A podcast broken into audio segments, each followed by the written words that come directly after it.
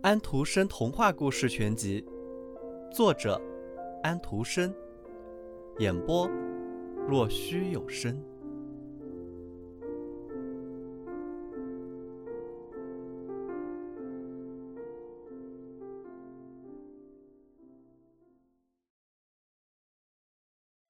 只有一个人看见了他，那就是大主教。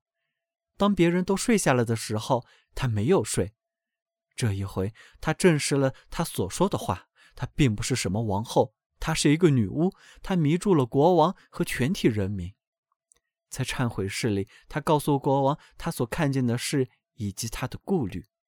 当这些恶毒的话从他的嘴里讲出来的时候，众神的雕像都摇起了头来，就像在说：“这并不是这么一回事。”伊丽莎是无辜的，但是主教却另有解释。说这是在表示他们可以佐证他不是好人。他们摇头是因为他的罪恶。这时，从国王眼里涌出两行沉重的眼泪，泪水流过了他的双颊，又满心疑虑地走回家去。夜里，他装作熟睡的样子，可是他一点睡意都没有。他注意到伊丽莎怎么样爬起来，每晚他都这么重复着，每次。他都尾随着，看见他消失在赐给他的那间小屋里。他的神情一天天暗淡下来，伊丽莎看出来了，但是却不知道是什么缘故。他不安起来，同时他的心里不是还正在为他的众位哥哥承受着巨大的苦楚吗？他的眼泪落到了王后的绒衣紫袍上，那些眼泪粘在上面，就像一粒粒闪光的钻石。每个看见这些荣华富贵的人，没有不想成为王后的。他的工作很快就要完工了，只剩下一件披甲了。可是他的马也用尽了，牵马杆也没有了，因此他还必须再回一次教堂坟园，最后再摘一把牵马杆回来。他怀着恐惧，想着那孤寂的路程，想着那些可怕的妖精，但是他的意志是不可动摇的。就像他对天赋的信心一样，伊丽莎去了，但是国王和大主教尾随在他后面。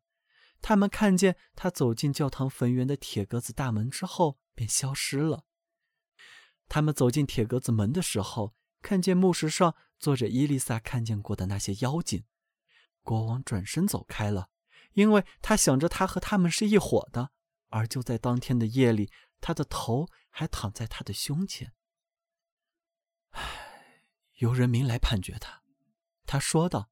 人民做了判决，必须用火烧死他。他被从宏伟的皇宫里带到了一个又黑又湿的地牢，风从破裂的窗子刮了进来。他们不让他穿那些华丽的绒衣丝袍，而把他采进的那一束钱马给他，他可以把头躺在上面。他编织成的那些粗硬而有毒的披甲，便是他的褥子和被子。可是，还有什么比这些更亲切的呢？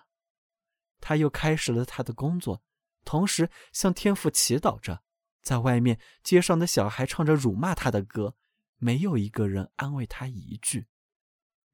但是，临近傍晚的时候，在格子窗外响起了天鹅扇动翅膀的声音，那是最小的那个哥哥。他找到了妹妹了，他高兴地放声大哭。尽管他知道即将到来的这一夜很可能是他生命的最后一夜，但是你们知道，现在他的工作即将完成了，而且他的哥哥们也来了。大主教来了，在最后的几个钟头里，他要和他在一起。他答应过国王这么办，但是他摇了摇头，用他的眼光和表情请他走开。今天夜里，他必须做完他的工作，否则所有的一切、痛楚、眼泪和那许多不眠之夜都将化为乌有。大主教讲了许多恶毒的话，走开了。但是可怜的伊丽莎清楚，她是无辜的。她继续着她的工作。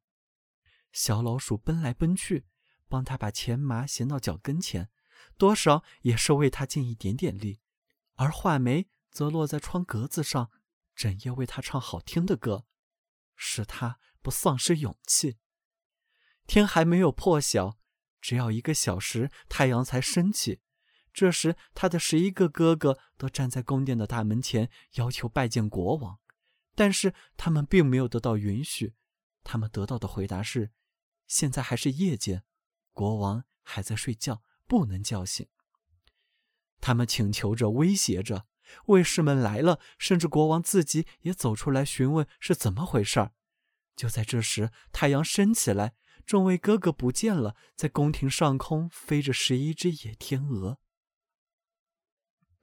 城门外，全城的人都涌在一起，他们想看看女巫被烧死的情形。一只瘦弱的马车拉着车子，车上坐着她。他们给她穿上一件粗麻的大袍。她可爱的头发披散在她美丽的头上，她的脸色惨白，她的嘴唇在微微的颤动，手还在搓着绿麻，甚至在走向死亡的道路上，她也没有停止她已经开始了的工作。那十件披甲在她的脚前，她手中肢解着的是第十一件。围观的人都在嘲笑她。瞧这女巫，她嘴里念得多起劲。手里连赞美诗集都不拿一本，还坐在她那些污秽的东西旁边，把这些东西撕成千块万片。他们一下子拥到他跟前，要去扯那些披甲。就在这时，十一只天鹅飞了过来，天鹅落到车上，围着它，扇着巨大的翅膀，把它们的嘴凶凶地伸向四周。这是上天降下的信使，他一定是无辜的。有许多人说道。但是他们不敢放大声音。刽子手这时拉住了他的手，他急忙把十一件披甲抛起，披在天鹅身上。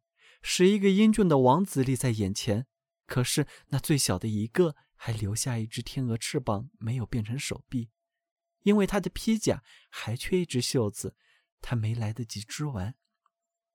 他说：“现在我可以讲话了，我是无辜的。”众人看见所发生的一切，都深深地朝他弯下了腰，就像对一位女神一样。可是他却失去了知觉，倒在众位哥哥的手臂里。紧张、恐惧和痛苦把他折磨成了这个样子。是的，他是无辜的。最年长的哥哥说道。接着，他把所发生的一切都讲了出来。在他讲述的时候。一阵芬芳，像是亿万朵玫瑰发出来的香气弥漫开来。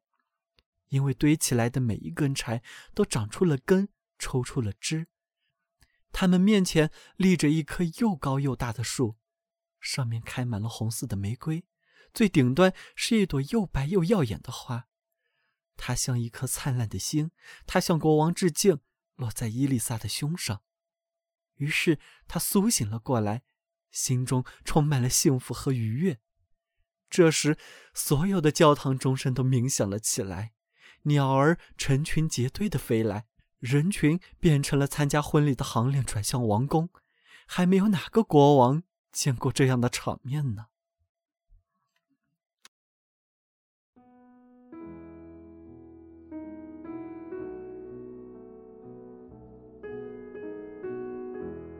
小朋友们。今天的故事结束了，请闭上你们的眼睛吧，晚安。